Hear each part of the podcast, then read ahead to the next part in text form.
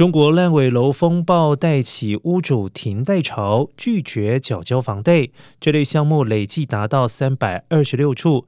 而根据澳新银行研究中心估计，集体停还房贷约占整体尚未偿还贷款百分之四。分析指出，严苛清零、失业率高、消费不振，导致中国经济成长放缓。